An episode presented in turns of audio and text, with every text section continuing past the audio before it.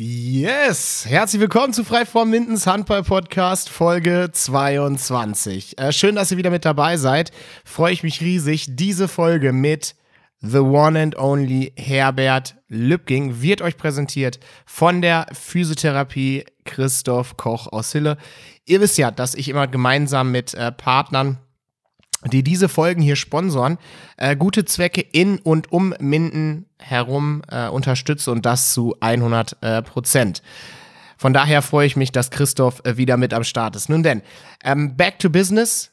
Herbert Lübking ist am Start. Dieser Mann ist unter anderem dafür verantwortlich, dass diese Region hier, und damit meine ich ganz Ostwestfalen, so für Handball steht und, und das war für mich noch die viel größere Überraschung, denn das habe ich nirgendwo gelesen, dass dieser Mann unter anderem dafür verantwortlich ist, dass Handball olympisch geworden ist damals. Unglaublich. Wir haben gequatscht über seine Zeit natürlich bei GWD, seine Anfänge, seine Karriere in der Nationalmannschaft, den Wechsel nach Lübbecke und, und, und, und, und unmöglich in dieser ja doch immer sehr begrenzten Zeit alles irgendwie unter einen Hut zu bringen. Aber ich bin mir sicher, äh, es ist trotzdem für euch und auf jeden Fall auch für mich ein richtig äh, schickes Ding mal wieder geworden. Ich habe einen sehr sympathischen Mann kennenlernen dürfen, mit dem ich auch nach der Folge noch äh, ein Weilchen zusammensaßen, wir beide noch ein bisschen gequatscht haben. Auch er mir ein paar Fragen gestellt hat, was ganz interessant war.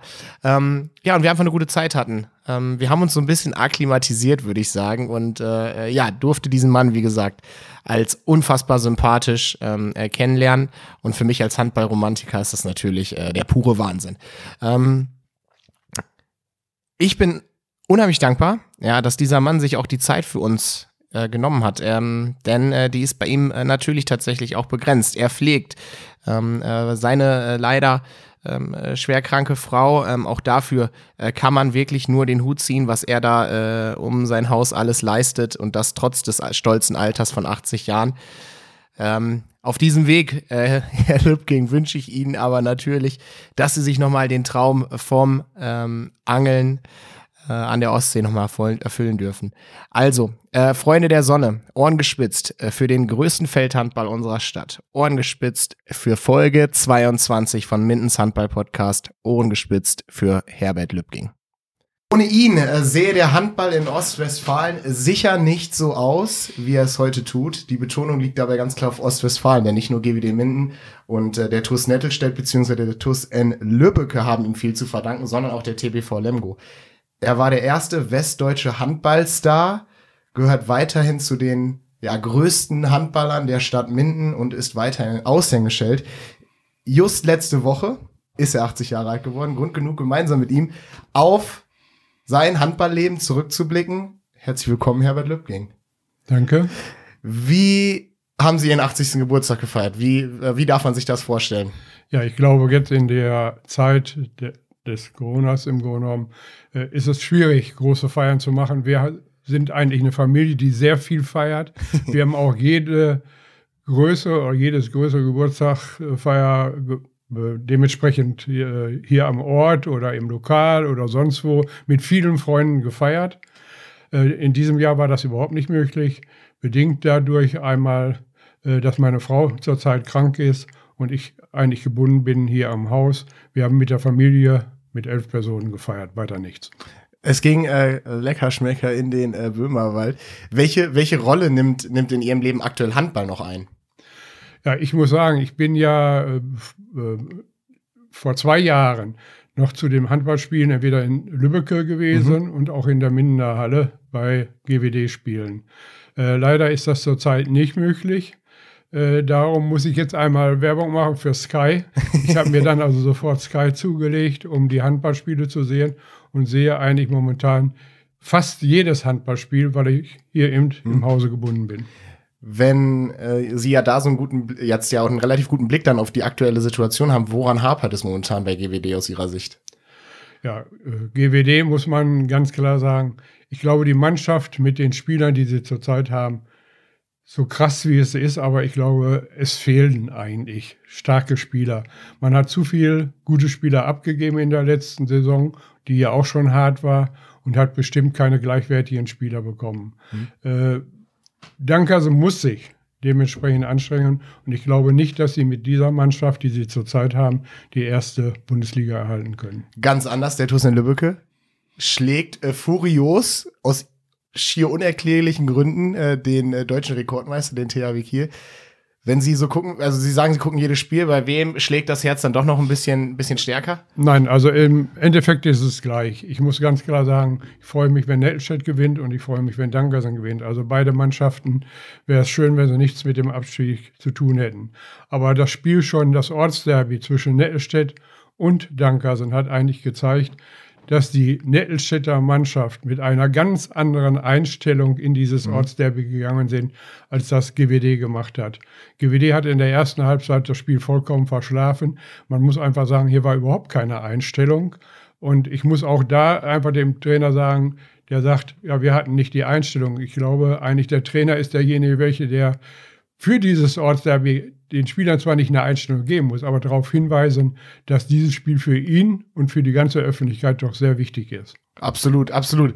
Ich habe ähm, immer, ich, ich, pflege immer sozusagen, ähm, dass ich mir Sprachaufnahmen, das heißt aufgenommene äh, äh, Sprachnotizen von äh, lokalen äh, Handballer und Handballerinnen hole.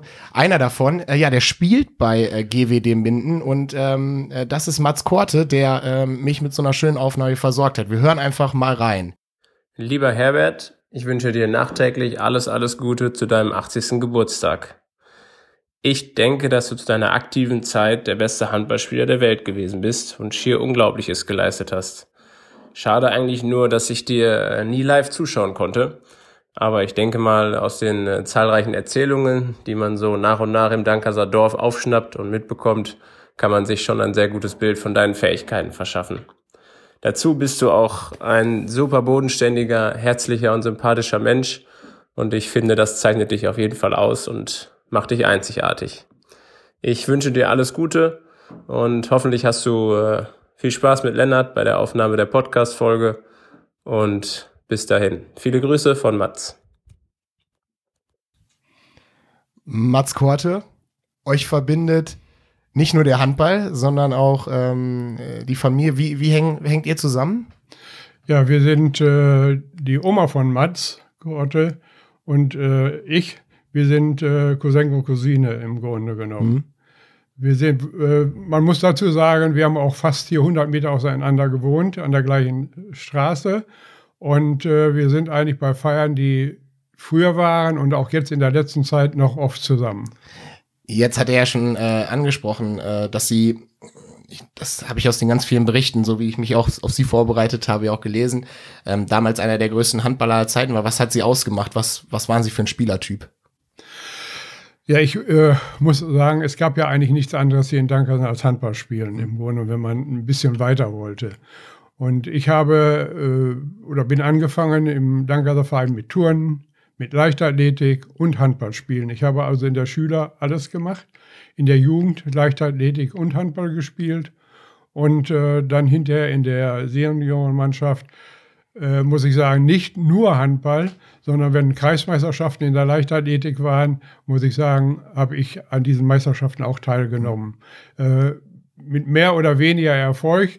Es war jedenfalls so, dass der damalige offizielle Obmann der Leichtathletik, mhm. Robert Hannemann von Eintracht Minden, dementsprechend einmal einen Jugendlichen höher melden musste als Erwachsenen, um auch praktisch den äh, Titel des Kreismeisters zu holen. Mhm. Also es war damals schon eine Zeit. Und somit bin ich zum Handball dementsprechend gekommen ein Leichtathlet, da waren sie, waren sie auch kein schlechter. Ich habe mal, ich habe mal so eine Zeit hier in den, in den, in den hiesigen Medien aufgeschnappt von äh, 10,9 Sekunden auf 100 Meter, äh, um das mal in Relation zu setzen. Der derzeitige deutsche Rekord von Julian Reus liegt bei 10,5.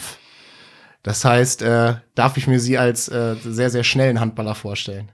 Ja, ich war, äh, oder ich muss mal so sagen, ich habe äh, damals bei verschiedenen Veranstaltungen mit äh, Kurt Bentlin, waren Zehnkämpfer, mhm mal gesprochen im Grunde und habe ihm mal meine Werte damals gesagt, vom Speerwerfen, von äh, Laufen äh, und so weiter und so fort. Er sagte, er hätte ein idealer Zehnkämpfer werden sollen, aber man musste sich ja für eins entscheiden und das war eben praktisch hier am Ort Handball und somit habe ich dann praktisch eben das Handballspielen gemacht. Hatten Sie ähm irgendwie gibt es so jemanden in ihrer Jugendzeit, der, den, wo sie so sagen, okay, ohne den wäre ich äh, handballtechnisch nicht der geworden, der ich heute bin oder der ich äh, jetzt in der Vergangenheit war? Äh, das kann man eigentlich schlecht sagen. Wir hatten ja damals, man spricht hier im Grunde genommen von der Dankerser Volksschule, im Endeffekt, da wurde ja Handball-Schulmeisterschaften mhm. ausgetragen, wo wir gewonnen haben, wo ich übrigens äh, die erste Bockwurst gespendet bekommen habe in der Simonskaserne, weil wir Kreismeister geworden waren. das war schon ein Erlebnis. Und äh, wir hatten im Verein dann äh, verschiedene Trainer, unter anderem damals Arnold Kresse, der mhm. auch erster Nationalspieler von Grün-Weiß Dankersen war auf dem Feld. Und äh, ich muss sagen, ich bin damals schon als Schüler in die Halle gegangen und wenn jemand fehlte beim Spiel, habe ich bei den Erwachsenen schon mitgespielt. Also es ging eigentlich äh, sehr früh mit mir los. Jetzt, Ihr Geburtstag, äh, ich glaube, letzten Samstag, vorletzten Samstag, ne? Hatten ja. Sie Ihren 80. Mhm. Ähm, können Sie sich noch an Ihren 18. Geburtstag erinnern? Ja, ich kann mich sehr gut an den 18. Geburtstag erinnern, denn wir, ich hatte zu dem 18. Geburtstag äh, Freunde hier nach Hause eingeladen. Wir haben hier auch dementsprechend gefeiert.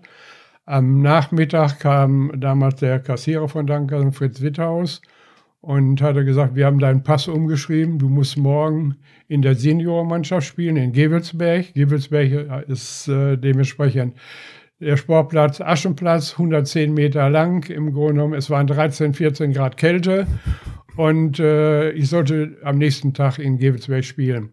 Mein Vater kam abends um 10 Uhr zur Geburtstagsfeier rein und sagt, die Feier muss beendet werden, der Junge muss morgen in der ersten Mannschaft spielen.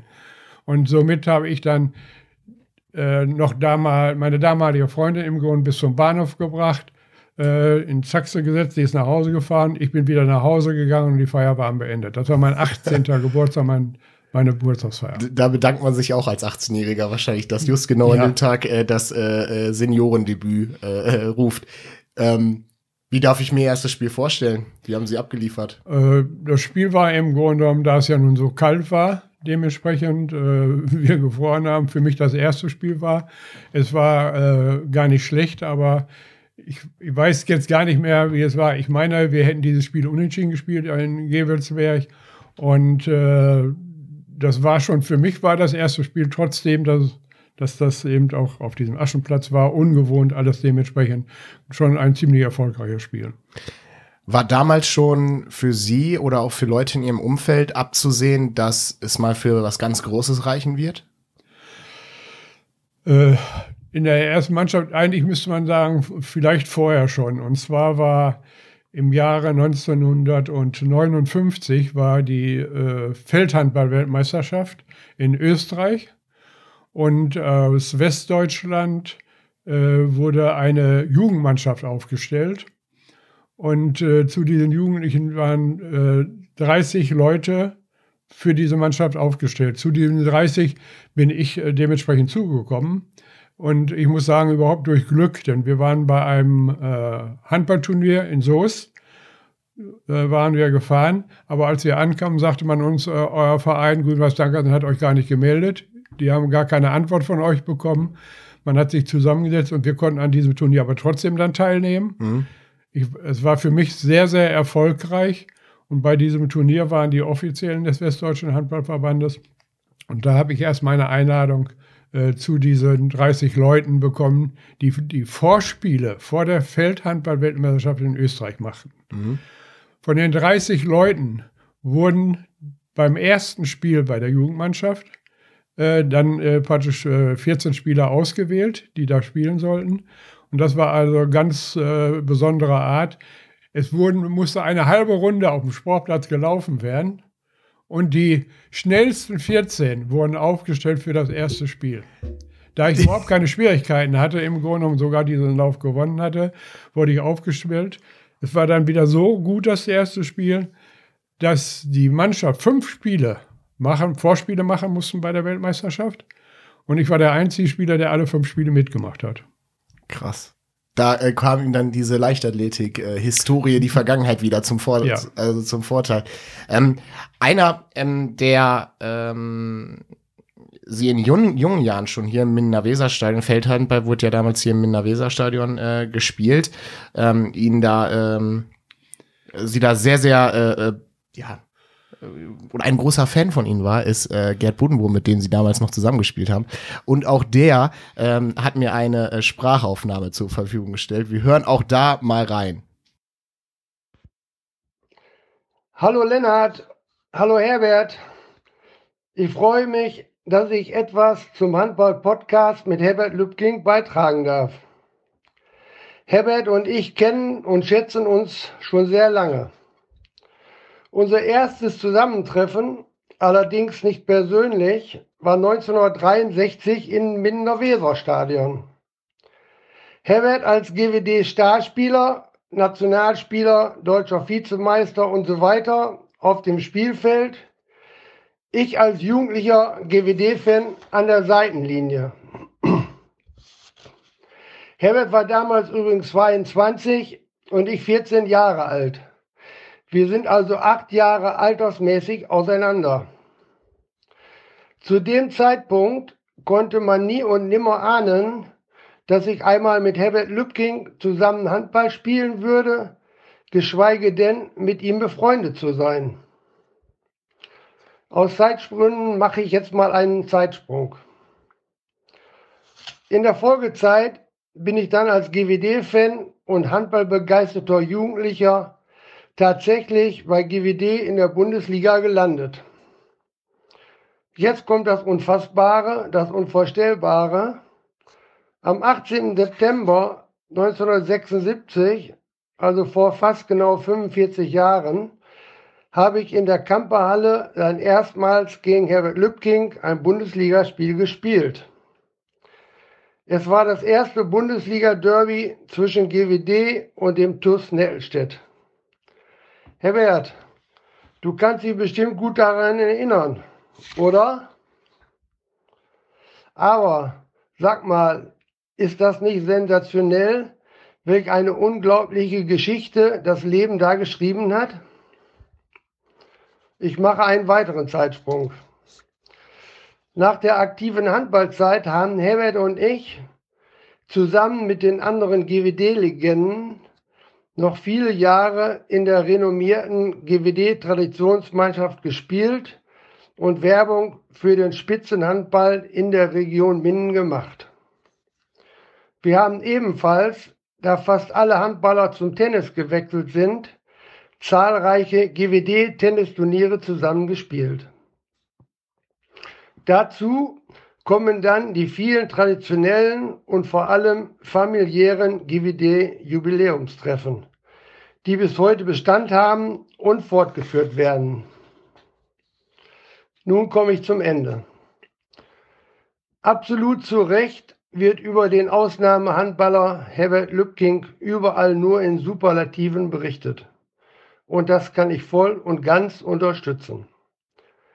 Herbert hat ganz einfach auf Weltklasse-Niveau Handball zelebriert und gespielt. Aus persönlicher Sicht und Erfahrung möchte ich hinzufügen, dass Herbert, solange wie ich ihn kenne und mit ihm zu tun habe, bei all seiner großen Prominenz immer bodenständig, anfassbar, zugänglich und freundlich geblieben ist. Lieber Herbert, Dafür möchte ich dir an dieser Stelle einmal ganz herzlich danken. Ich wünsche dir und deiner lieben Familie weiterhin alles erdenklich Gute.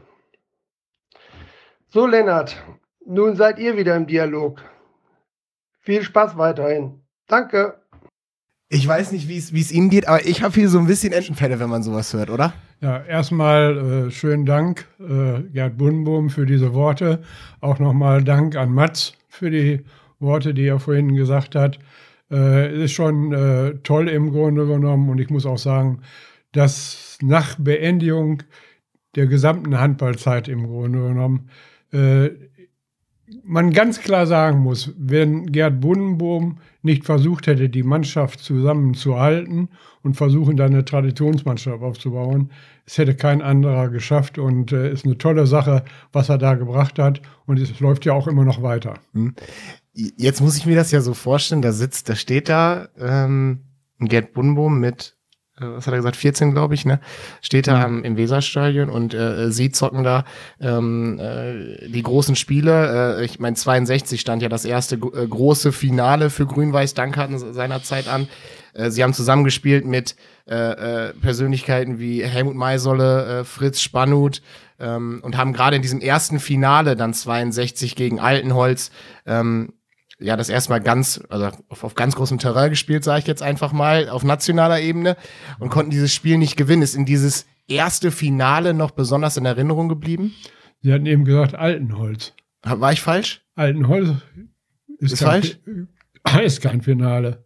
Das erste Finale war gegen Ansbach. Meine ich doch. Habe ich mich hier verschrieben. Ja, ich war vielleicht, ich, manchmal habe ich so Lücken. Ja, nee, aber ist egal. Aber Sie Ansbach. Und das, das, das. Spiel war ja nur 9-8 nur, das war in Nürnberg Ja. dann.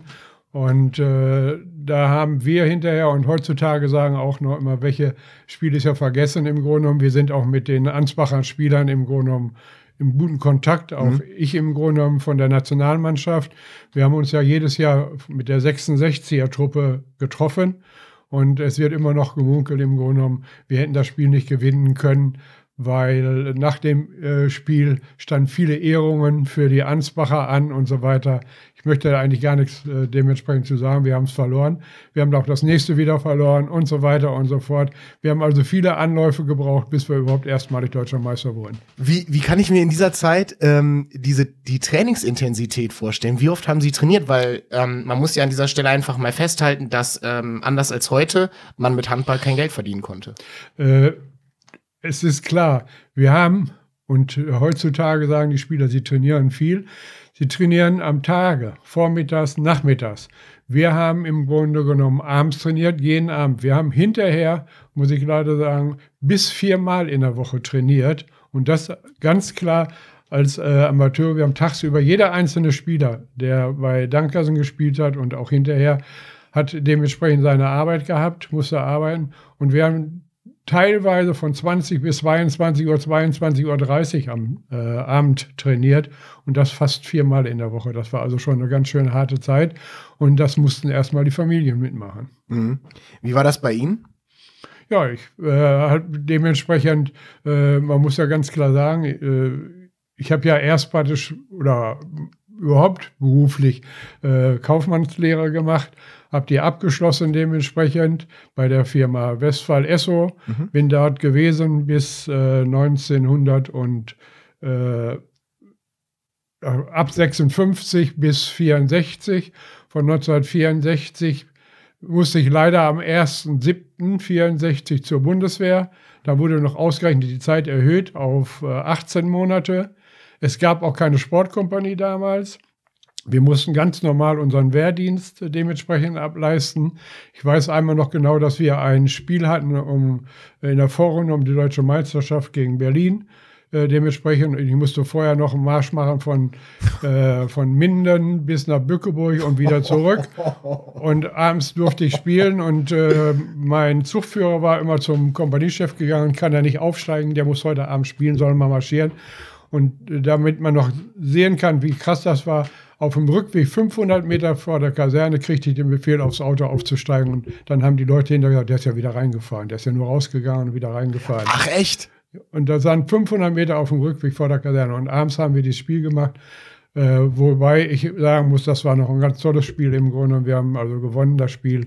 Und, äh, aber das war damals die Bundeswehrzeit. Krass. Was haben die, äh, was haben dann die, äh, äh, die Kompaniejungs gesagt? Äh, Gab's Ja, nichts, da gab es überhaupt gar nichts. Wieso? Wenn er, wenn er spielen kann, kann er auch marschieren im Grunde genommen. Äh, es kam dann hinterher äh, ein Major äh, dementsprechend zu der Bundeswehr in Minden und der dem Handball gut gesonnen war. Und wir haben es ja auch dann mit verschiedenen Spielern hier, auch mit Helmut Meiserle, me- meiner Person im Grunde genommen, bis zur deutschen Heeresmeisterschaft gemacht. Da sind wir leider nur Vizemeister geworden, weil in Süddeutschland die schon eine reine Sportkompanie hatten und äh, die Spieler von Großwallstadt und aus dem Süden alle zusammengezogen waren da.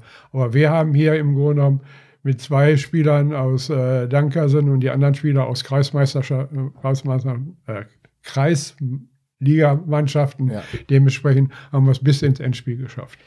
Wenn ich mir GWD in dieser Zeit vorstelle, äh, Sie haben eben erwähnt, Sie haben immer wieder Anläufe gebraucht, sind immer wieder Vizemeister geworden, Vizemeister geworden. Und dann hat's ja 67 ähm, endlich mit der ersten deutschen Meisterschaft für, für, für GWD ähm, äh, geklappt. Wie, wie darf ich mir die Stimmung hier im Dankhaser rund um diese Mannschaft vorstellen? Ja, es war ja im Grunde, das Spiel war gegen Großwaldstadt in Offenbach. Und äh, nachdem wir Meister geworden sind, war da natürlich also die Freude riesengroß, dass es endlich geklappt hat. Und äh, ich weiß noch genau, wie wir dann angekommen sind im Grunde. Wir sind dann hinterher in Porter aus dem Zug gestiegen und sind dann in Fahrzeug gestiegen, sind noch die, Ober die Simonsstraße, Obermarstraße verkehrt hochgefahren. Es wurde alles abgesperrt und es war ein Riesenauflauf dann vor der Post im, dementsprechend, mhm. weil dort erst im Kaiserhof und dann vor der Post der Empfang war. Und äh, das war schon ein ganz tolles Erlebnis, wo wir ja auch nun lange Jahre darauf hingearbeitet hatten. Jetzt ähm, war das ja so eine äh, goldene, goldene Zeit und das geht ja noch äh, wesentlich weiter ähm, über, die, über die nächsten Jahre dann auch bei GWD. Warum hat es Grün-Weiß Dankhasen eigentlich nicht geschafft, noch mehr aus dieser Zeit im Nachhinein zu zehren? Ja, ich glaube aber, Dankhasen äh, ist ja nun ein Dorfverein mhm. äh, raus. Und äh, wir bei der ersten Meisterschaft im Grunde oder also ersten Spiel waren fast nur Spieler aus Dankersen dementsprechend, die hier aus dem Ort waren. Zusätzlich im Grunde genommen der erste äh, fremde Spieler, der hinterher kam, war Manfred Oskar aus Altenhagen, der zu uns gekommen ist. Das war auch praktisch dementsprechend, er konnte auch in Dankersen kein Geld verdienen, er war im Grunde genommen hier sportlich dementsprechend aktiv. Und äh, ich glaube, für die äh, damaligen Verhältnisse war das ein Riesenerfolg. Denn wir müssen ja nun rausgehen, wie viele Zuschauer haben wir im Weserstadion damals gehabt. Und äh, von diesen Zuschauerzahlen hat eigentlich der Dankerser Verein gelebt. Denn die Fahrten mussten die Vereine ja selbst bezahlen. Und wir sind ja praktisch äh, ja, Übernachtungen gab es gar nicht, weil es schon wieder zu teuer war im Grunde. Also die Fahrten gingen morgens um halb sieben los und abends wieder zurück. Ja, und dann äh, nach, der, nach dem Gewinn der deutschen Meisterschaft sind, haben sie ja dann sogar auch noch europäisch gespielt. Äh, das äh, war auch raus. Man hat den Europapokal eingeführt, dementsprechend auf dem Großfeld. Und äh, der wurde dreimal ausgetragen. Dreimal hatten Dankersen gewonnen. Ja. Wir konnten einmal teilnehmen, wir sind kein deutscher Meister geworden, aber wir waren Titelverteidiger und der Titelverteidiger nahm an der Meisterschaft wieder teil und Europapokalmeister sind wir dann trotzdem wieder geworden. Also dreimal und dreimal Meister, ja. Wie, wie kann man sich das äh, vorstellen? Gegen was für Mannschaften haben Sie da gespielt? Wo ging es hin? Äh, gegen welche Mannschaften wir gespielt also haben. Also kam, aus welcher Region kamen die? Ja. Wer, wer war damals neben Deutschland, sage ich mal? Wer, wer hatte außer, außerdem noch gut ja, es, es, war ja praktisch immer international weniger. Es hat die Schweiz daran teilgenommen, es hat Polen daran teilgenommen, es hat Österreich daran teilgenommen und die Holländer haben teilgenommen. Und dann sind die ersten wieder abgesprungen. Im, insofern, dann waren es hinterher noch gerade mal drei Nationen, äh, Österreich, Schweiz, und äh, Deutschland, mhm. ich weiß gar nicht, ob Holland noch immer äh, die dann um diesen Europapokal gespielt haben.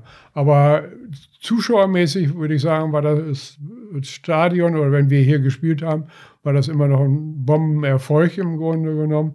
Und nach den Zuschauerzahlen, so viel konnten gar nicht in die Halle reingehen, wie auf dem Sportplatz waren. Mhm. Äh, dementsprechend hätte man das ruhig nach meinem dafür halt immer noch weiterspielen können.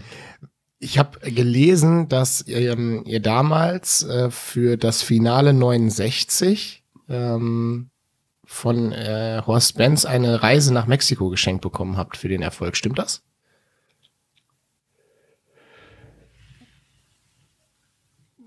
Das muss schon vorher gewesen sein. Für den Erfolg, das muss schon gewesen sein, als wir das erste Mal Deutscher Meister waren, war 67. Ne? Mhm. Äh, denn die äh, Reise, die Horst Benz und ich als damaliger Mannschaftsführer dementsprechend wir dann ausgehandelt haben. Er hatte mich gefragt, was können wir denn machen? Sollen wir Fernseher machen oder sollen wir das machen? Irgendwas wollte er unbedingt Großes machen. Da habe ich gesagt, toll wäre es, wenn wir eine Reise kriegten zu Olympischen Spielen nach Mexiko. Da dachte ich, warum nicht? Und dann wurde das praktisch beim Militär alles organisiert. Mhm. Und wir sind zu den Olympischen Spielen 1968. Stimmt, dann muss es ein Jahr eher gewesen das sein. Das muss eher gewesen ja. Das war also 67. Und 68 zu den Olympischen Spielen nach Mexiko fahren. Gleichzeitig war natürlich diese Reise äh, der damalige Präsident des Internen Handballverbandes oder Sprecher Siegfried Perrey hatte schon immer angeregt, Handball müsste olympisch werden. Mhm. Und dann hatte man uns gefragt, wenn ihr nach den Olympischen Spielen da nach Mexiko fahrt, könnt ihr ein Demonstrationsspiel da machen für Handball. Vielleicht sind die Offiziellen, kriege ich die dahin, die können gucken und vielleicht Handball wird dann olympisch. Mhm. Und wir haben gesagt, selbstverständlich. Und wir haben dann während dieser Olympischen Spiele, wobei wir hauptsächlich uns die Veranstaltungen ausgesucht haben, die ich auch wiederum mit den Offiziellen von Milita damals gesagt haben, alles was interessant war, haben wir dann auch Karten bekommen. Mhm. Wir haben die Leichtathletik fast aller Veranstaltungen gesehen. Wir haben den Fosbury Flop gesehen. Wir haben Beam und seinen Weltrekord-Weitsprung gesehen. Äh, wir haben die deutschen Erfolge im Stabhochsprung. Wir haben Ruderwettbewerbe angeguckt. Wir haben uns Damentouren angeguckt. Wollten wir mal gucken. Wir haben uns Boxkämpfe angeguckt. Wir haben also fast alles dementsprechend da gesehen. Und äh, dann hatte ich gesagt, ja, wenn wir 14 Tage sind im Grunde genommen, wäre natürlich schön, wenn man jetzt schon einmal da drüben ist, dass wir vielleicht nochmal nach Acapulco kommen könnten. Mhm. Und da sagt er, ja, der macht doch das auch anschließend im Grunde. Und fahrt er vier Tage nach Acapulco, waren wir noch vier Tage Acapulco und von da aus sind wir noch über New York. Da haben wir noch ein Handballspiel gemacht in New York im Grunde genommen.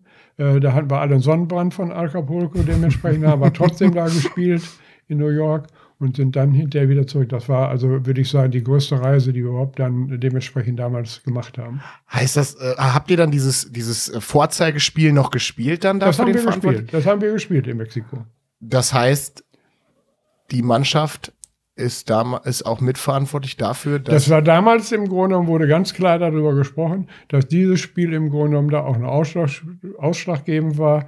Als man sich das angeguckt hat, hat gesagt, so, äh, Olympische Spiele hat man dann durchgesetzt und es war ja dann 72 in München dann auch praktisch äh, erstmalig wieder olympisch. Krass. Das ist ein historischer Moment. Ja, das war auch im Grunde genommen, war das auch eigentlich eine äh, tolle Sache im Grunde genommen. Vor allen Dingen, wenn man da erst noch zu dem Zeitpunkt so stark arrangiert war. Ja. Jetzt äh, diese Verhandlungen, gab es die jährlich dann mit, mit Horst Benz, dass äh, du dann als, oder dass Sie, Entschuldigung, dass Sie als ähm, ja. ähm, Mannschaftsführer ähm, dann da hingegangen seid und, und verhandelt habt, was ist die Prämie für das Jahr? Äh, nein, er hatte grundsätzlich dann gesagt, im Grunde, was kann ich denn machen? Irgendwie. Ihr habt ja was dementsprechend verdient und was kann ich machen? Und da muss ich ja natürlich sagen, ich habe die Retourkutsche dann einmal ja hinterher bekommen, 1970, als wir im Minder-Weser-Stadion äh, dementsprechend da äh, deutscher Meister geworden sind. Und äh, dann waren wir noch in der Grille, das war meistens immer das, wo dann hinterher die Feiern war. Äh, da war und er sagte, was kann man machen? Ja, ich sage, äh, eigentlich könnten wir mal wieder eine schöne Reise machen, im Grunde um so darüber nach Japan und so weiter. Mhm. Ja, ist werde ich mir mehr, machen wir das und so weiter über die Reise. Ja, und dann kam ja mein Vereinswechsel dazwischen damals.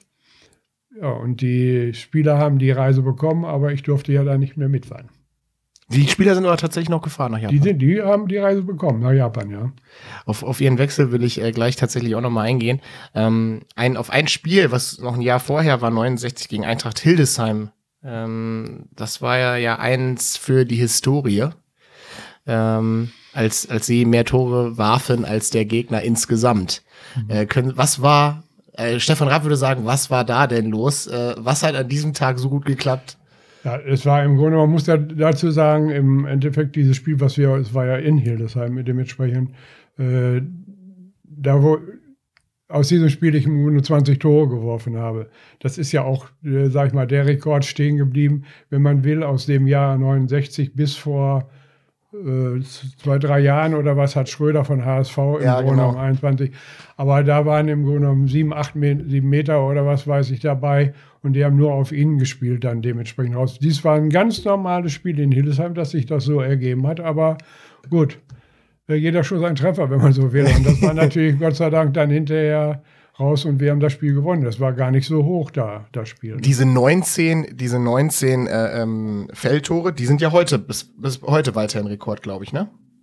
Ich glaube. Ja, gut, das ist ein Rekord, aber die, ich äh, muss da generell zu sagen, äh, es ist ja im Grunde genommen auch eine an der Zeit durch diese schnelle Mitte und alles, ja. was man dementsprechend da heutzutage äh, macht.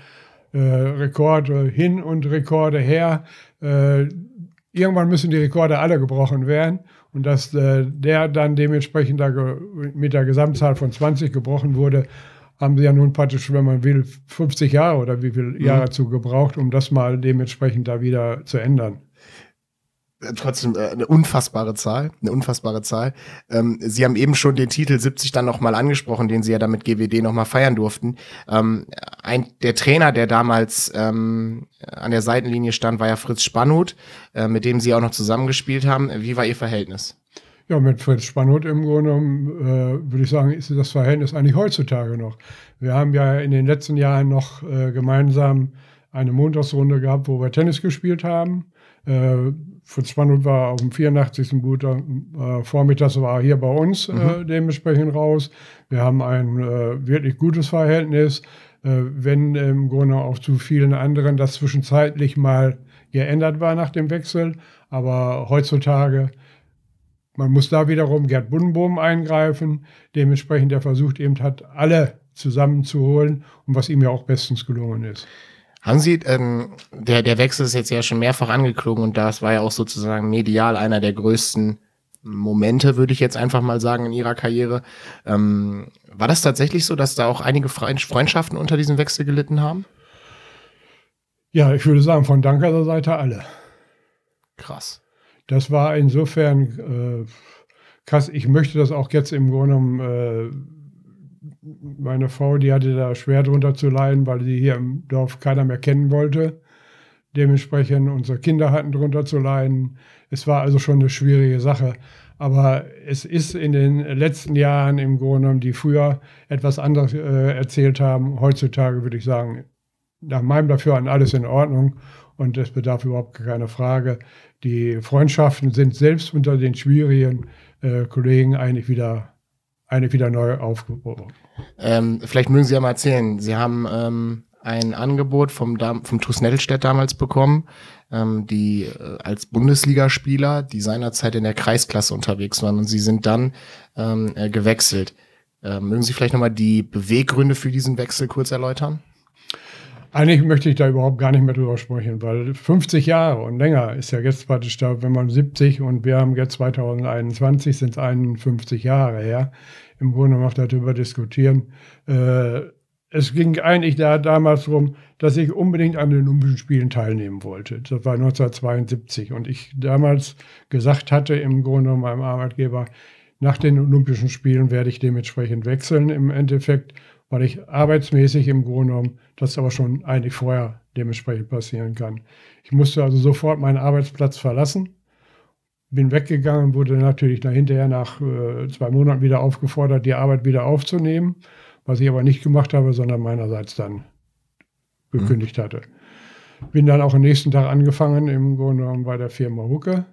Und äh, es war schon schwierig. Heutzutage ist immer eine Sache, jeder äh, jede Frage, die kommt, würdest du das heute nochmal machen? Fragt jeder. Ich muss einfach dementsprechend sagen, es war richtig, dass ich es gemacht habe. Ich war immerhin äh, 32,5 Jahre bei der Firma Hookup da gearbeitet, bin bis zum Verkaufsleiter geworden, habe alles dementsprechend da gemacht.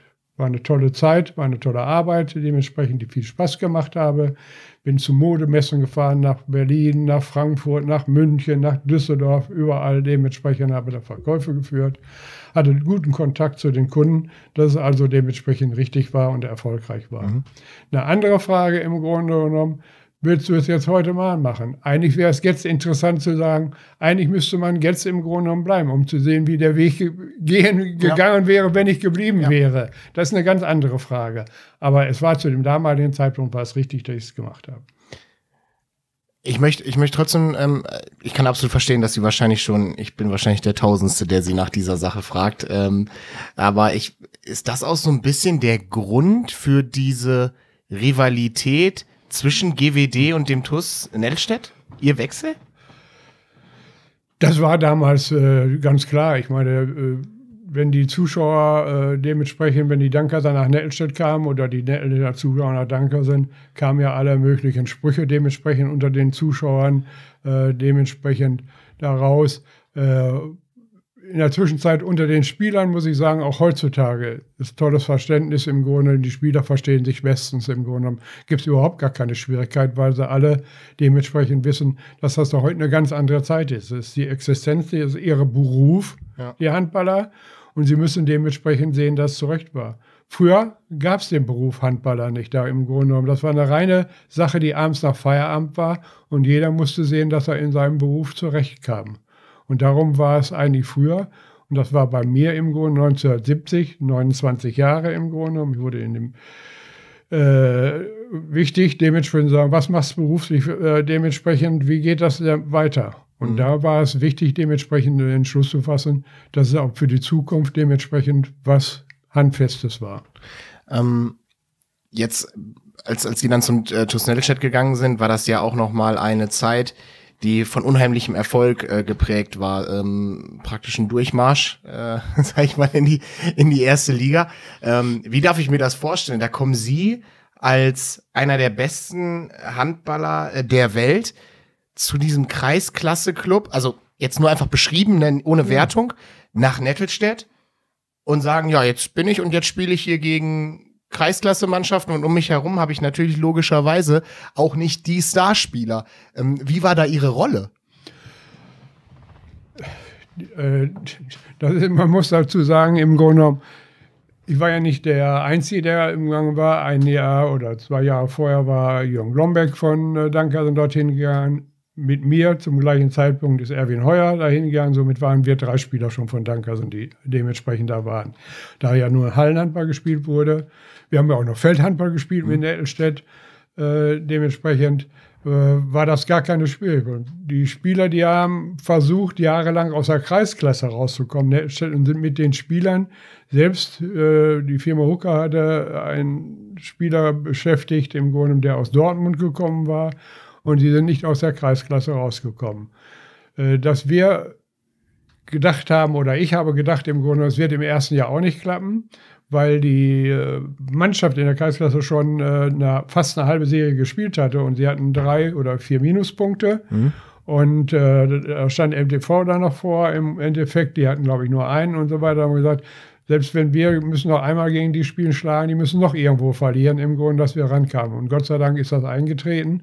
Und wir sind dann prompt auch im ersten Jahr aus der Kreisklasse ausgestiegen, mhm. was natürlich dann äh, dementsprechend weiterging. Wir haben in der äh, nächsten, in der Kreisliga im Grunde keine weiteren Spieler dazu bekommen, sondern haben mit dieser gleichen Mannschaft dann den Durchmarsch geschafft. Und danach war es so, dass ich damals auch gesagt habe, ich kann mir vorstellen, dass jetzt eventuell, wenn verschiedene Spieler hier aus dem Kreisgebiet das sehen, was da in der Stadt ist, dass dementsprechend Spieler sagen, oh, da möchten wir auch hin und möchten wir auch spielen.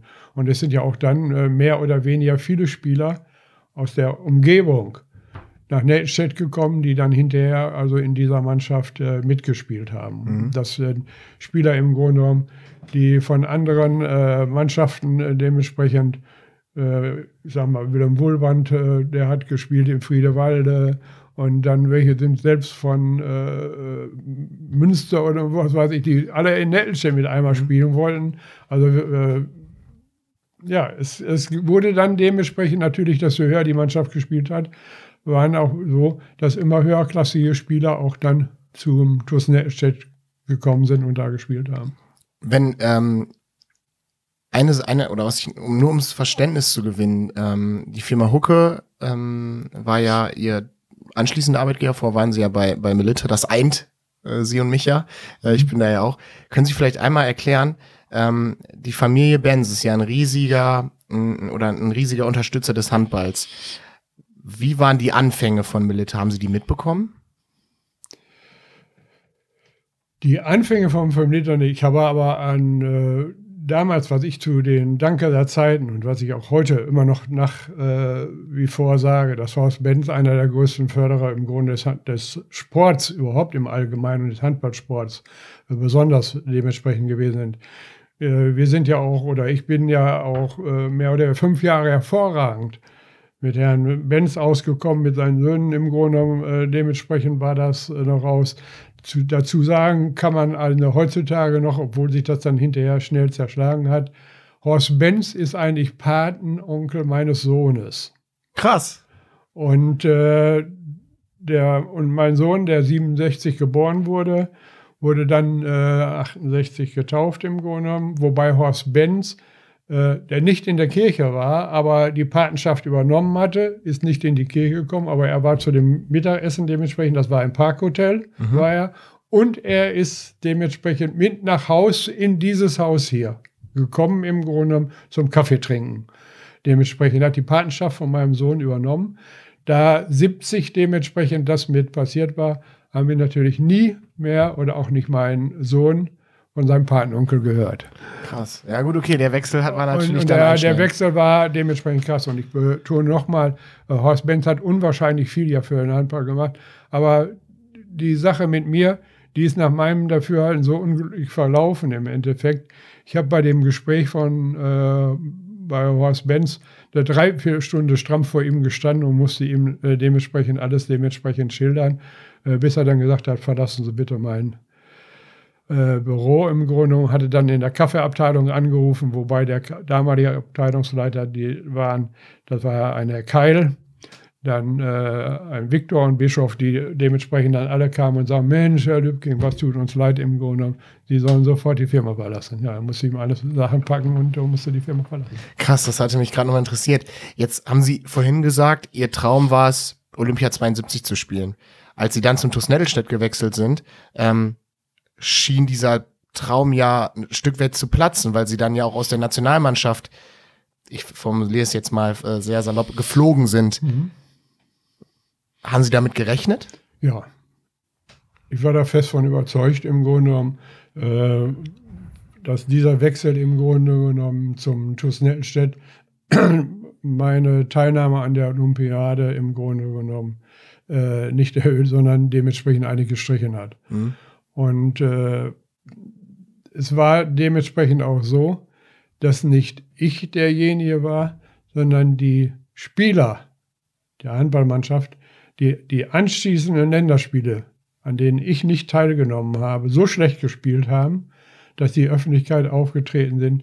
Selbst Willi Daume, dementsprechend NOK-Präsidenten und so weiter und die Zeitungen und so weiter, nicht die hiesigen Zeitungen, das hatte ich vorhin am Anfang schon, mhm. schon mal gesagt, im Grunde, sondern die überregionalen Zeitungen und anderen Bildzeitungen, Welt, Frankfurter und so weiter gesagt haben, sagen Sie mal, beim Handball im Grunde genommen Spiele, wollt er mit der Mannschaft spielen im Grunde? Ihr habt doch den, meint ihr im Grunde genommen, wenn er jetzt zum Verein gewechselt hat, dass er nicht mehr in der Ländermannschaft spielen kann, setzt den doch wieder ein. Und da gab es große Diskussionen darüber. Es wurde alles Mögliche untersucht, ob bei dem Wechsel zum Nettelstedt Geld geflossen war. Und da wurden Untersuchungen mit allen möglichen was überhaupt war, Hausdurchsuchungen und so weiter. Echt? Ja, Hausdurchsuchungen, Steuerfahndungen, Hausdurchsuchungen, alles Mögliche gemacht. Es wurde also nichts gefunden. Dann wurde noch eine Sitzung des äh, Deutschen Handballbundes angehört im Kaiserhof in äh, Porta, mhm. Äh, wo dann die Offiziellen von Dankersen, von, äh, ich war mit meinem Rechtsanwalt im Grunde von Nettelstedt dementsprechend da und wurden Untersuchungen gemacht. Und man hat festgestellt, dass also überhaupt nicht gewesen, sondern eine reine berufliche Sache war, diese ganze. Und hat gesagt, also es bestehen keine Gründe im Grunde genommen, aus einem Grund gegen das Amateurgesetz verstoßen zu haben, ihn nicht aufzustellen. Mhm. Dann wurde noch debattiert weiter im Grunde genommen und äh, in der Saison vor den Olympischen Spielen muss, waren ja die Bundesliga zwei Gruppen waren, gab es Süd und Nord. Und ich war der Spieler im Grunde genommen, wo dann probiert wurde, kann er noch spielen in der Nationalmannschaft oder nicht. Ich war der Spieler, der am Samstag in der Nordmannschaft, die gegen die Südvereine spielen musste, mhm. musste ich im Süden spielen samstags und sonntags musste ich mit dem Südverein im Norden spielen. Das waren also 30 Spieler, 15 im Norden, 15 okay, im Süden. Und ich musste also beide in beiden Mannschaften spielen, in der Südmannschaft und in der Nordmannschaft, um mich zu qualifizieren für die Nationalmannschaft. Und auch da, ihre Physis, die Leichtathletik, die Kondition hat ihnen da wahrscheinlich wieder geholfen. Ja, es gab also im Grunde raus, ich hatte Gott sei Dank keine Probleme in der Südmannschaft, keine Probleme in der Nordmannschaft im Grunde genommen. Und es wurde dann hinterher ein äh, Kreis im Grunde aus beiden Mannschaften äh, ausgewählt, äh, die dann dementsprechend Länderspiele gemacht haben. Und da gab es ja dann hinterher noch die große Sache, dass wir ein Turnier vor der Olympiade hatten in Wilna, mhm. Litauen, und äh, waren auf dem Flughafen. Und äh, mich guckten alle an. Ich war alle aufgestellt für diese Nationalmannschaft dann, Nationalmannschaft. Und alle gucken mich dann an und haben gesagt, weißt du denn gar nicht, was los ist? Ich so, nee, wieso? Ja, äh, zwei Spieler kommen nicht. Die kommen nur, wenn du nicht spielst. Und da habe ich gesagt, das kann ich ja nichts dran machen. Im Grunde, das müssen die Spieler nun dementsprechend entscheiden.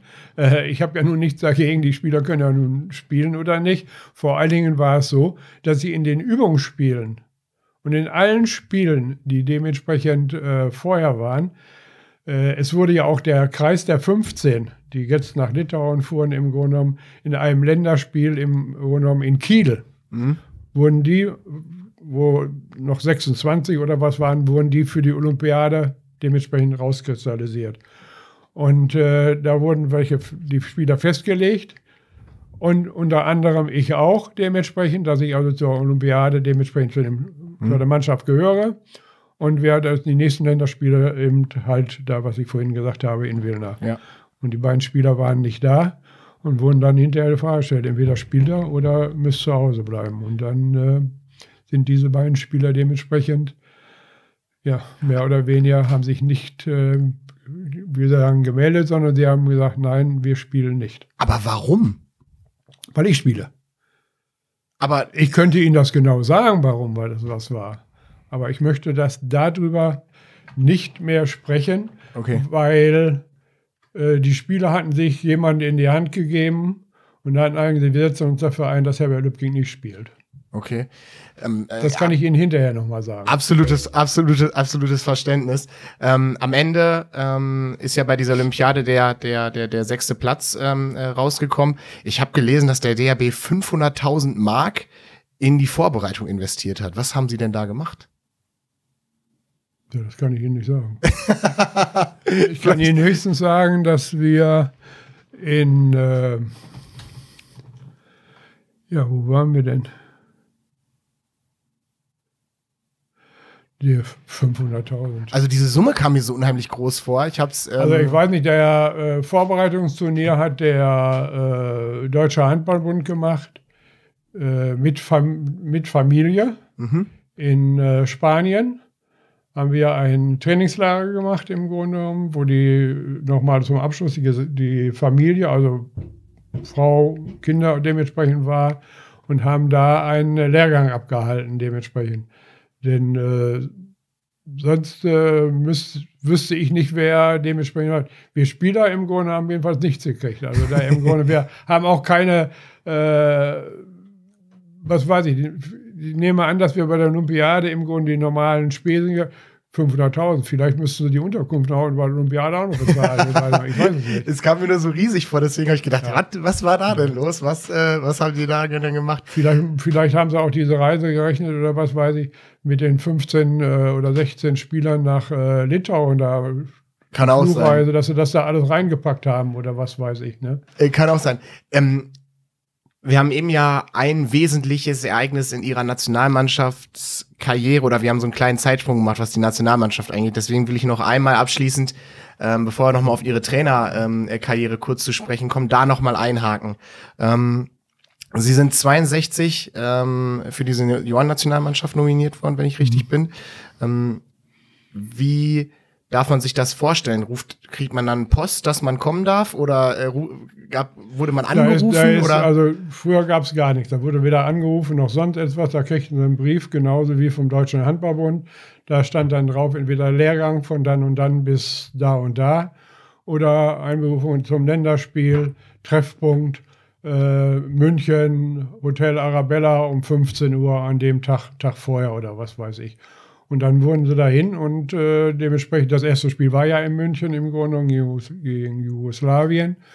Und wir haben dann äh, Mittwochs da drauf sofort das Länder, nächste Länderspiel gehabt in Münster. Mhm. Dementsprechend. Äh, und da wurden dann erst in München die festgelegt, beziehungsweise ob noch neue dazukamen und welche für das nächste Länderspiel nicht mehr war. Und ich hatte das erste dann in München und wurde dann hatte man mir gesagt, das nächste Länderspiel in Münster musst du auch kommen. Okay. So, so war das dementsprechend raus. Da kriegten sie noch einen Brief. Dann saßen sie hinterher nach dem Länderspiel noch zusammen, Bankett, und dann ging es wieder nach Hause. Dementsprechend. Und äh, der Startschuss da für eine äh, äh, auch sehr, sehr beeindruckende ähm, Karriere in der Nationalmannschaft. Ähm, ich habe äh, gelesen, dass sie ja 63 das Finale ähm, um die Weltmeisterschaft gegen die DDR verloren haben. Ähm, wie darf ich mir das eigentlich damals vorstellen, wenn Westdeutschland sozusagen auf Ostdeutschland getroffen ist im Handball? Ja gut, äh, es war ja ein bisschen äh, kritisch war es ja sowieso immer, wenn da dementsprechend diese Spiele war, weil äh, meistens wurden sie restlos von den äh, Gegnern im Grunde genommen, hatten die Spieler der damaligen DDR im Grunde genommen Aufpasser, dass überhaupt kein Kontakt möglich war mit den Spielern. Die hatten den Kontakt höchstens auf dem Spielfeld und da ging es dann entweder zur Sache, dementsprechend sowieso, weil alle mal gewinnen wollten, dementsprechend. Äh, auch nach dem Spiel gab es so gut wie überhaupt keine Kontakte. Okay. Und äh, ich hatte mit den mit verschiedenen Spielern äh, zwar Gespräche, die sich dann dementsprechend auch bei der nächsten Weltmeisterschaft in der Tschechoslowakei, Hallenweltmeisterschaft, mhm. die dann stattfand, äh, hatte da dementsprechend vor allen Dingen deswegen, weil wir mit der äh, DDR in der gleichen Gruppe waren. Und wir hatten dann da gespielt und da beide Spiele unentschieden gemacht und die DDR im Grunde genommen hatte dann gegen Jugoslawien verloren und äh, konnten sofort das Turnier beenden und wurden nach Hause gebracht. Das war natürlich eine Katastrophe dann dementsprechend für die. Wir sind ja da bei der Weltmeisterschaft dann dementsprechend, die da haben am dritten und vierten gespielt. Wobei, ich weiß nicht, was los war, aber vor dem Spiel nachmittags haben wir noch äh, dementsprechend äh, Gespräche gehabt im Grunde genommen. Äh, noch oh, gut Zeit, dass wir uns mal hinlegen konnten, im Grunde genommen mal Uhren. Und ich kriegte dann dementsprechend einen Schüttelfrost, dem dementsprechend konnte an diesem Spiel um dritten, vierten nicht teilnehmen. Okay. Wurde hinterher als bester Spieler des Turniers zwar ausgezeichnet dementsprechend, aber an dem Spiel konnte ich nicht mehr äh, teilnehmen. Und da ein Spieler, der hinterher nach Dank gekommen ist, Fritz Schillmann, der war schon in der Halle, die standen in der Theke, hatten schon ein paar Bierchen getrunken dementsprechend. Er war nicht aufgestellt. Der konnte seine Sachen noch aus dem Hotel holen im Grunde und wurde aufgestellt und war noch bester Spieler. ja gut, da hat das Bier wahrscheinlich geholfen. Ja. ähm, die, sie, das war eine Auszeichnung, die sie bekommen haben. Ähm, bei der Hallen-WM 64 wurden sie ähm, äh, von der Presse ähm, unter Bundestrainer Werner Wick, ist das richtig ausgesprochen? Wick, Wick mhm. ähm, als bester Handballer der Welt beschrieben. Ähm, ich habe sie jetzt als sehr bodenständig ähm, und anfassbar, sage ich jetzt einfach mal, kennengelernt. Ähm, weiß natürlich nicht, wie es damals war, aber wenn man die anderen äh, Gerd Budenboom hört, wenn man Mats Kort hört, die sie ja auch ein bisschen besser kennen, würde ich jetzt mal sagen, sie haben sich wahrscheinlich nicht viel aus Titeln gemacht. Stimmt das? Aus Titeln nicht. Das Einzige, was man wollte, gut, man wollte immer gewinnen, man wollte nicht verlieren. Das äh, war A und O. Aber wenn das äh, Spiel dementsprechend vorbei war, und das äh, bezeichne ich ja auch noch äh, heute im Grunde genommen als äh, Mangelware. Die Spieler haben gespielt, steigen wieder im Bus oder fahren sofort wieder nach Hause dementsprechend.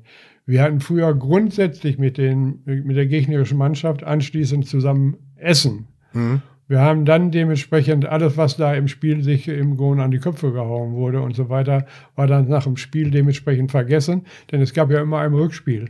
Heutzutage ist vieles, was sich bis zum Rückspiel aufstaut und sagen so, der, der hat noch was bei mir gut und der hat noch was gut und so weiter und so fort. Ja. Und das war früher, würde ich sagen, ganz viel. Und darum ist auch heutzutage, muss ich ganz klar sagen, das Feldhandballspiel, was früher war, da war das ja hauptsächlich, dass dann hinterher die beiden Mannschaften zum Essen dementsprechend ja. gemeinsam gingen.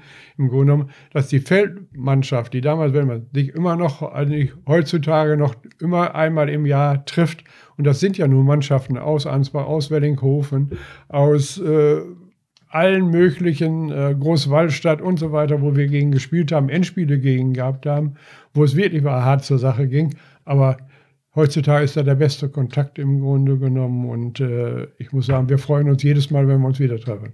Cool. Ja, das, das fehlt tatsächlich ein bisschen, bin ich, bin ich bei Ihnen. Einer der, der oder der größte Titel zumindest ähm, von außen betrachtet ist ja der des ewigen Weltmeisters. Ja gut, das war, das ist, ist heutzutage kann man drüber sprechen. Ich hatte das, äh, das ist eigentlich eine ne tolle Sache im Grunde genommen. Und das war mir eigentlich eingefallen im Grunde genommen, als die Weltmeisterschaft in Köln war, als Deutschland Weltmeister wurde. Mhm. Da hatten wir ja eine Einladung von, äh, vom Land Nordrhein-Westfalen, im Grunde genommen auf dem Rhein, im Grunde genommen waren Boote. Da haben sich die Mannschaften die jetzige deutsche Mannschaft im Grunde genommen, die zwar nicht kommen konnte, weil sie abends ja spielen mussten, mhm.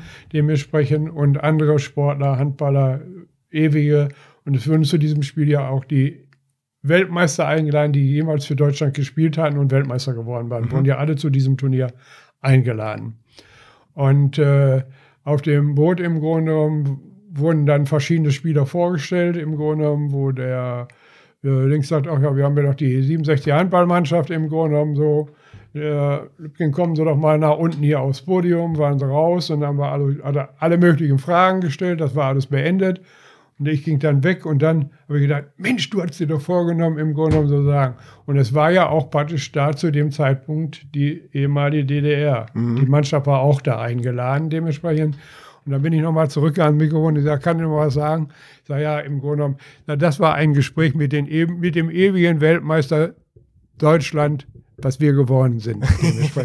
und dann hat die Presse mit einmal das reingeschrieben und seitdem steht immer in der Zeitung der ewige Weltmeister. Ja, aber das ist cool. Das aber also ist ja ein Titel, der immer bleibt. Ja. Der immer bleibt, auf den äh, sie äh, sehr stolz sein können. Wenn, wenn, ich, wenn ich mir das Handballspiel, ähm, dieses, dieses Finale, wo sie Weltmeister geworden sind, ähm, wenn ich mich da probiere, in sie rein zu, oder angenommen, wenn sie uns jetzt mal mitnehmen würden, sie ähm, gehen aufs Feld, was ging da so in ihnen vor, wo sie gedacht, als sie gedacht haben, Mensch, heute kann ich hier Weltmeister werden? Ja, ich insofern aufgegangen, wir haben, ich habe gedacht, im Grunde, wir waren ja einer der wenigen Spieler, die auch 63 teilgenommen mhm. hatten an dem äh, Spiel und so weiter, wo wir es nicht geworden sind. Da haben wir gesagt, also eigentlich müssen wir es heute dementsprechend machen. Äh, wobei ich im Grunde genommen eigentlich sehr enttäuscht war von den Österreichern. Die waren also nicht für uns, sondern war für die DDR die Zuschauer. Und äh, wir hatten, die DDR hatte eine Unterkunft vor dem Spiel, äh, dementsprechend im besten Hotel. Und wir hatten so eine etwas bessere Jugendherberge, wobei unsere Spieler im Grunde genommen äh, Peter Hattig und Herbert Schmidt, die also mhm. eine gewisse Größe haben, äh, wir im Zimmer gelegen hatten, die konnten ihre Füße im Grunde hingen aus dem Bett raus und die konnten mal nicht in die Tür, müssen wir erst kloppen, dass da die ihre Beine wieder einzogen, dass reinkam. Und von unserer Mannschaft waren vor dem Spiel im Grunde genommen fünf Stück, die sich übergeben mussten, die einen Durchfall hatten und so weiter. Von dem Essen wahrscheinlich. Dann, Von dem Essen, was wir da bekommen hatten und so weiter. Und da haben wir schon überlegt, im Grunde genommen, haben die uns ja wieder was da reingetan oder sonst irgendwas. Also wir waren wenigstens enttäuscht. Gott sei Dank haben wir das überstanden und waren hinterher froh, dass wir dementsprechend da mit dem Unentschieden aus dem Spiel rausgegangen sind und Weltmeister geworden sind. Ne? Weltklasse. Der Titel sei Ihnen gegönnt. Ähm, abschließend, Feldhandball ist ja äh, 75 äh, zumindest ähm, oder ist auf internationaler Ebene ja dann ausges ausgestorben sozusagen. Es ging noch bis 75 auf deutscher Ebene weiter. Warum hat das international dann irgendwann nicht mehr so für Interesse gesorgt? Warum ist es nicht mehr ausgespielt worden? Weil wenn ich mir die Videos angucke, oder es gibt ja noch so kleine Videoausschnitte, die, die, das Stadion war ja voll. Ja, ich glaube im Grunde, es ging daraus, äh, das war nicht die Überheblichkeit, aber dass es nur immer einen äh, Weltmeister Deutschland auf dem Feld gab. Mhm. Und die äh, anderen Nationen haben mehr oder weniger gesagt, warum sollen wir eigentlich noch spielen? Die waren natürlich in ihrem eigenen Lande eigentlich gar nicht so für dementsprechend raus und sind frühzeitig mit dem Hallenhandballspiel angefangen, hatten da mehr Interesse dementsprechend dran. Mhm. Ich habe damals immer gesagt, eigentlich hätte man in Deutschland weiterspielen sollen. Wir hatten ja keine Hallen. Man sah das ja im Grunde, selbst wir Danke, so mussten in der Siemens-Kaserne spielen, da mit den Panzerhölzern da mhm. drin dementsprechend. Und äh, dann wurde gesagt, ein äh, Spiel, da wurde ja schon debattiert drüber, wo noch selbst, äh, wo wir mit Danke im Endspiel waren, wo 15, 18, 20.000 Zuschauer waren beim Endspiel, dass man dieses Spiel nicht mehr machen wollte, dementsprechend. Mhm. Und ich habe gesagt, keiner hat sich beim Hockeyfeld Hockey darüber unterhalten, wenn da 400, 500 Zuschauer spielen in der Bundesliga und beim Handballspielen sagt, das gibt's nicht mehr. Hätte man das einfach weitermachen können und müssen, dann wären die Zuschauer auch gekommen und kleinere Vereine, man sieht das ja, die früher Handball gespielt haben, sind vollkommen eigentlich praktisch fest, fest weg da, ne? Absolut. Gehen Sie ruhig erst dran. Na, äh, wir haben noch eins im Grunde, wo ich mich also damals ja riesig drüber gefreut habe. Das war im Grunde, es wurde ja erstmalig eine Weltauswahl aufgestellt. Das war im Jahre 1967. Mhm. Und äh, das erste Spiel war in der Tschechoslowakei, in Kavina. Und zwar die Weltauswahl gegen die Tschechoslowakei spielen. Mhm. Und da waren also alle Handballgrößen aus Deutschland. Die Mannschaft wurde trainiert von Bedrich König, äh, Tschechoslowakei, und Johnny Kunst im Grunde genommen Rumänien, war die Mhm. Weltauswahl. Und äh, wir hatten jetzt im Grunde raus, dass da äh, 14, 15 Leute waren, die dort gespielt haben. Und die mussten da jetzt innerhalb von einem Tag im Grunde versuchen, aus den 15 Leuten eine Mannschaft A oder was zusammenzustellen. Die haben das eigentlich insofern clever gemacht. Die haben dann äh, versucht, die Spieler zusammenspielen zu lassen und haben dann gesagt, so eine A-Mannschaft, eine B-Mannschaft. Die A-Mannschaft hat 20 Minuten gespielt, die B-Mannschaft hat dann 10 Minuten vor der Halbzeit, 10 Minuten nach der Halbzeit gespielt, 20 Minuten und dann wieder die A-Mannschaft. Also die A-Mannschaft hat 40 Minuten gespielt und die B-Mannschaft 20 Minuten. Das war praktisch dementsprechend dieses Spiel. Ich hatte das Glück, dass ich in der A-Mannschaft spielen durfte, habe also 40 Minuten in der Tschechoslowakei gespielt. Wir haben dann anschließend nach dem Spiel äh, Bankett gehabt und dann kam ein Riesenproblem, dass die Verantwortlichen von der Tschechoslowakei nach uns kamen, sofort ab zum Flughafen raus aus der Tschechoslowakei, denn das Spiel war genau an dem Tag, als der Einmarsch der Russen in der Tschechoslowakei war. Und Was? genau waren wir 30 Kilometer von der Grenze entfernt in Kavina, war das Spiel. Das war genau 30 Kilometer von der russischen Grenze entfernt. Und da sind die einmarschiert und wir haben genau an dem Tag das Spiel gemacht. Und dann sofort alle Ausländer sofort raus aus der Tschechoslowakei weg. Das war unser erstes Spiel der Weltauswahl. Krass. Das haben wir also da gemacht. Da hat also im Grunde wie wir da hinterher gesagt haben, wie wir wieder in Deutschland waren, haben wir gesagt, das kann doch wohl nicht möglich sein. Und hinterher hat man die Bilder gesehen, da wo die vom Panzer standen und so weiter. Halleluja. Boah. Will man sich nicht. Das, das ist schon, das finde ich schon, schon äh, krass vorzustellen. Da hat man sich gefreut auf das Spiel und wir wollten anschließend noch richtig mit denen alle Ja. dementsprechend feiern. Wir hatten Spieler im Grunde genommen aus Schweden, aus Dänemark, Ungarn, äh, Russland. Äh, ein Spieler ist da, den überhaupt keiner kannte hinterher. Äh, die anderen kannte ich alle. Dementsprechend von Spielen, wo die hatten, einen italienischen Torwart. Ich habe gesagt, wo kommt ein italienischer Torwart beim Handball also raus, aber er war da auch raus. Er war auch überrascht, dass er da war, aber er hatte wohl irgendwo Handball gespielt im Grunde genommen. Ja, aber das war raus. Da hatte man zu dem einen oder anderen hinterher noch so ein bisschen Kontakt. Wir haben auch hinterher dann noch mal hin und wieder telefoniert. Ich hatte dann eine ganze Zeit mit Duda Haftlik von der Tschechoslowakei im Grunde genommen noch guten Kontakt. Hatte auch über einen Kunden von Hucke, der sogar von den, welcher eingestellt hatte von der Handballmannschaft in dem Betrieb und der bei uns eingekauft hatte. Und somit hatte ich da also dann wieder noch Kontakte in den ganzen Kram, was natürlich im Jahr dann mit einmal ausläuft dann hinterher. Klar, klar. Ähm, auf eine Sache will ich noch hinaus, ähm, äh, weil ich habe gelesen, nee, gehört, ähm, und zwar von Andreas Thiel, ähm, dass der mal die Geschichte erzählt hat mit dem Herbert Lübking-Schuh bei der Weltmeisterschaft. Ich weiß, ich hoffe, Sie, ich, äh, wenn korrigieren Sie mich einfach, Ihre Frau war bei der Firma äh, Hummel äh, tätig ähm, und Sie haben in, in Hummel-Klamotten gespielt. Deutschland wurde aber von Adidas ausgestattet. Und dann wollten, sollte es eigentlich einen Herbert Lübking-Schuh geben, aber das äh, wollte der DAB dann nicht. Oder wie darf ich Nein, mir das das ist im vorstellen? Grunde raus. Die, die Firma Hummel hatte dementsprechend äh, einen Schuh entwickelt, äh, den ich auch dann praktisch dementsprechend hatte und so weiter und so fort. Und dieser äh, Schuh sollte Herbert Lübking Schuh heißen. Dann hat die Firma Hummel an den DAB äh, dementsprechend einen Antrag gestellt, ob sie das äh, hatten. Ja. Die Firma Hummel, äh, kann man ganz klar sagen, war zu dem damaligen Zeitpunkt dementsprechend raus.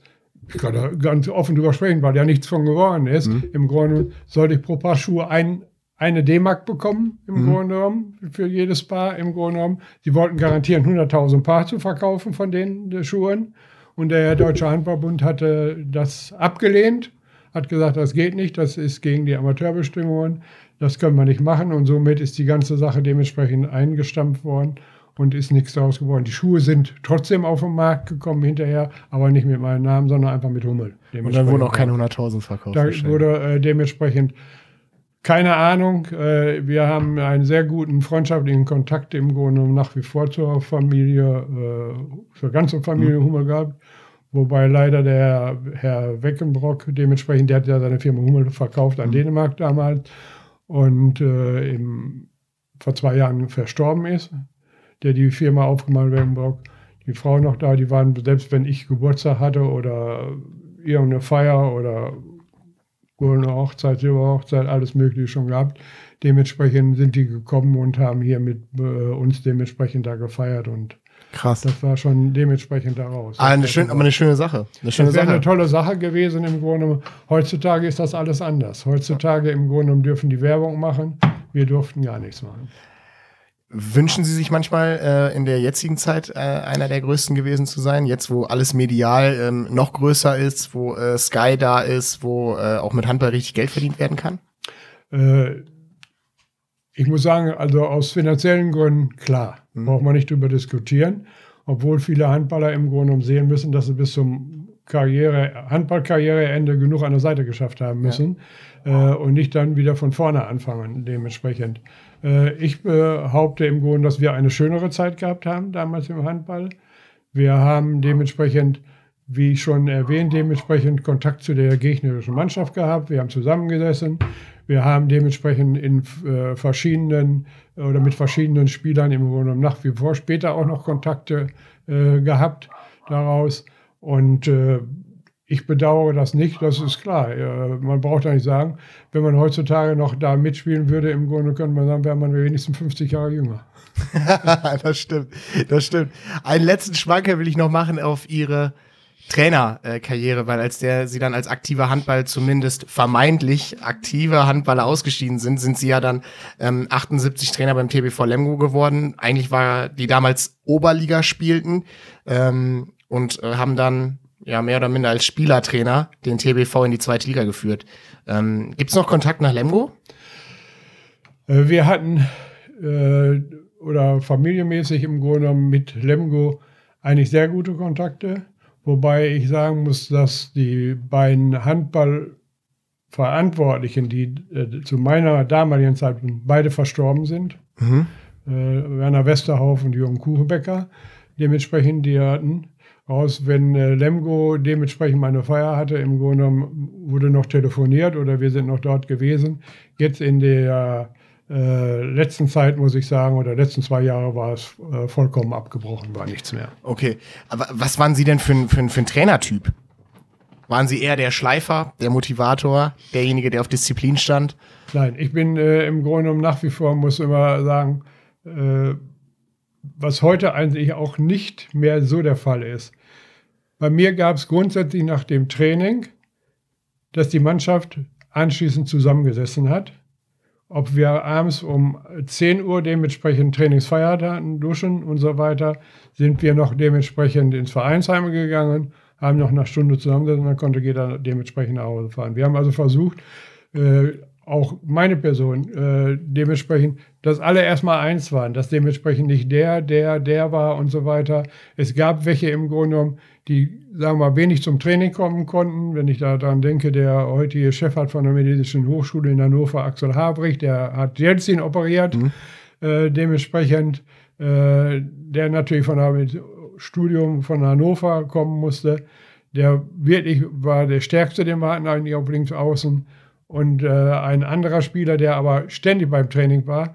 Und da musste ich schon ausgleichen, dass der genauso zum Einsatz kam wie derjenige, der Klar. im Grunde genommen da rausgeht. Das haben wir auch gemacht dementsprechend. Wir haben auch keine Einwände gehabt äh, raus. Und wir hatten mehr oder weniger viel, dass wir die Aufstiege von der Oberliga zur Regionalliga, von der Regionalliga zur zweiten Bundesliga im Grunde geschafft haben, muss ich sagen. Das war dementsprechend und das war grundsätzlich mit den gleichen Spielern. Also äh, ich hatte ja noch kleinere Vereine im Grunde genommen hier mit Möllberg und raus.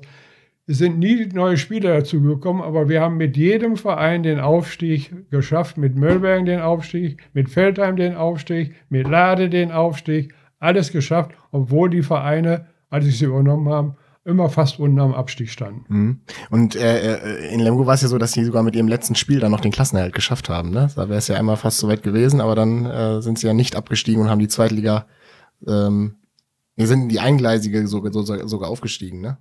Aber da habe ich schon nicht mehr den. den da, da waren Sie schon nein, nicht mehr da? Ich hatte den Verein, wir, als wir, wir haben den Aufstieg gespielt, im Grunde, es wurde dann eingeführt, die zweigleisige Bundesliga, Ja. da, da war sicher drin. Mhm.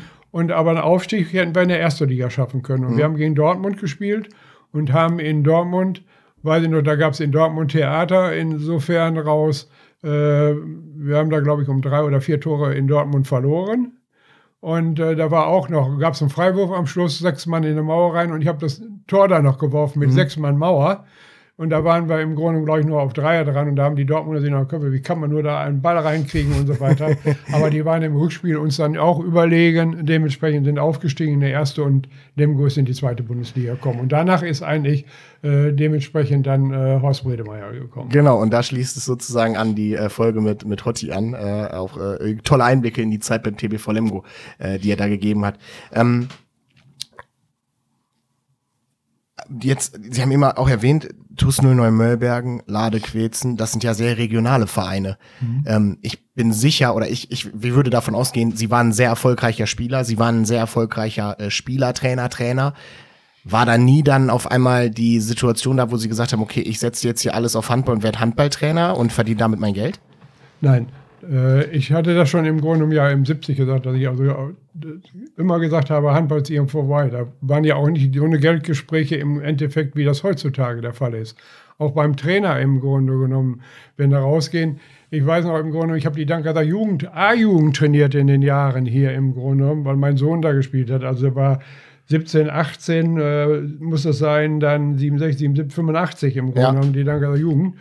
Und da habe ich keinen Pfennig von dem Dankader Verein gekriegt. Ich habe die Dankader fünfte Mannschaft, weil da einer im Grunde meiner Söhne gespielt hat, die kriegten keinen Trainer. Die drei Jahre hier trainiert, auch keinen Pfennig gekriegt im Grunde mal raus. Überall, wo ich hinging, waren eigentlich so, dass die immer gedacht haben, ach, der kann kommen im Grunde genommen, der macht das schon im Grunde genommen da raus. Und ich bin auch nie einer gewesen, der dementsprechend gefordert hat. Es sind andere Vereine, ob Spenge gewesen ist oder Bünde oder was weiß ich von weiter fern, die gesagt haben, komm, trainiere. Ich habe gesagt, ich trainiere nicht, im Grunde kann das beruflich im dementsprechend gar nicht vereinbaren, denn äh, das, das mit dem Handball zu vereinbaren in solchen Klassen im Grunde bedarf ja auch, dass die Leute drei oder viermal die Woche trainieren müssen. Und wenn ich dann im Grunde im Beruf stehe da und fahre dann im Grunde nach Berlin oder München, das ist eine ganze Woche dementsprechend. Also bin Ja. ich da schon wieder aus dem Betrieb raus. Und das sind im Grunde, sage ich mal, im Monat März im Grunde genommen, Februar, wo so viele Messen sind, dann fehlen sie schon raus. So kleinere Vereine, da können sie immer sagen, wo ich fahre ich da eben hin oder heute Abend machst du mal das oder das und Ja. so und so raus. Ja. Dann geht das schon. Die freuen sich dann, wenn du wieder zweimal in der Woche da bist.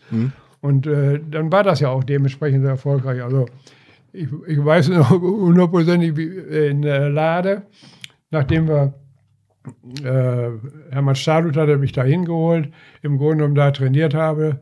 Die standen äh, Hälfte nach unten im Grunde genommen. Ja, und dann, Mensch, wir wollen nicht absteigen. Ja, und was sind wir im nächsten Jahr aufgestiegen? Und was sind wir, und was sind wir im nächsten Jahr wieder aufgestiegen? Nee, aber höher wollen wir nicht spielen. Da habe ich gesagt, ja, dann müssen wir aufhören. das, das, ist dann dementsprechend raus. Also die wollten da nicht höher im Grunde genommen raus, den ganzen Kram. Vor allen Dingen immer mit den gleichen Spielern. Ne? Also äh, äh, passt, passt das, was ähm, zu ihm 80. noch im Minder Tageblatt stand. Alles, was er anfasste, wurde äh, äh, zu Gold. Also ich bin nie abgestiegen, sondern eigentlich, wenn man so will, im Grunde genommen, in Dankersen mussten wir ja auch aufkämpfen damals, um diese in die Bundesliga zu kommen. Da sind ja auch die Spiele erfüllt. Wir sind da direkt reingekommen. Wir sind den direkten Weg von Netchef von unten bis oben gegangen, dementsprechend raus. Äh, ja, dann habe ich Feldheim, Friedewald habe ich trainiert, Feldheim trainiert, alles, die sind alle dementsprechend alle höher gekommen im Grunde genommen raus. Also es hat aber auch dann, muss ich sagen, Spaß gemacht, drunter zu leiden, klar. War dann hinterher, als die Kinder da waren, im Grunde genommen die Familie schon. Wenn man dann tagsüber den ganzen Tag arbeitet Klar. und äh, abends dann noch zum Training fährt, also das ist schon äh, dementsprechend raus. Aber ich muss auch dazu sagen, was heutzutage, glaube ich, weniger der Fall ist, äh, ich war immer einer derjenigen, wenn die Frauen äh, mitwollen zum Spiel, ganz egal wohin, dann können die Frauen alle mitfahren. Dementsprechend, dann sind die wieder ruhig. Heutzutage, wir äh, kriegten einen Arsenewitsch mal Dankersen im Grunde genommen, da war sofort Stopp, keine Frau mehr im Bus rein, Schluss raus, wenn sie hinfahren, sollen sie sehen, wie sie hinkommen oder was weiß ich. Das gab dann schon eine große Unruhe in dem mhm. ganzen Bereich.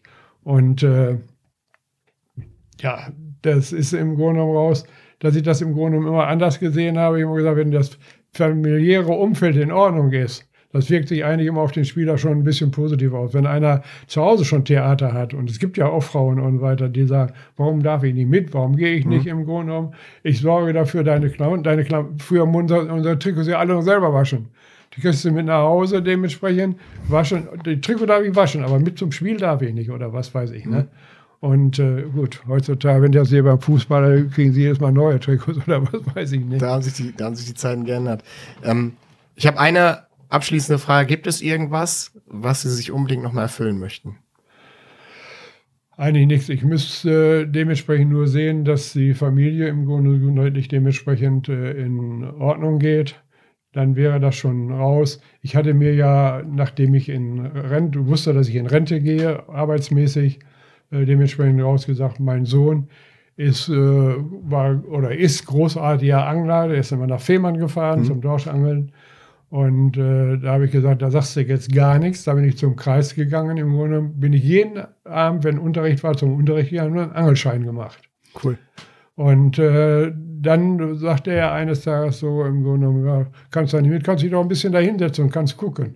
Ich sage, nee, ich will aber nur gucken im Grunde, ich will auch angeln. Ja, du darfst nicht angeln. Das, und der ist ein 100% hier, der nur mhm. das, also die Angel darfst du in der Hand nehmen, wenn er auch einen Angelschein hat.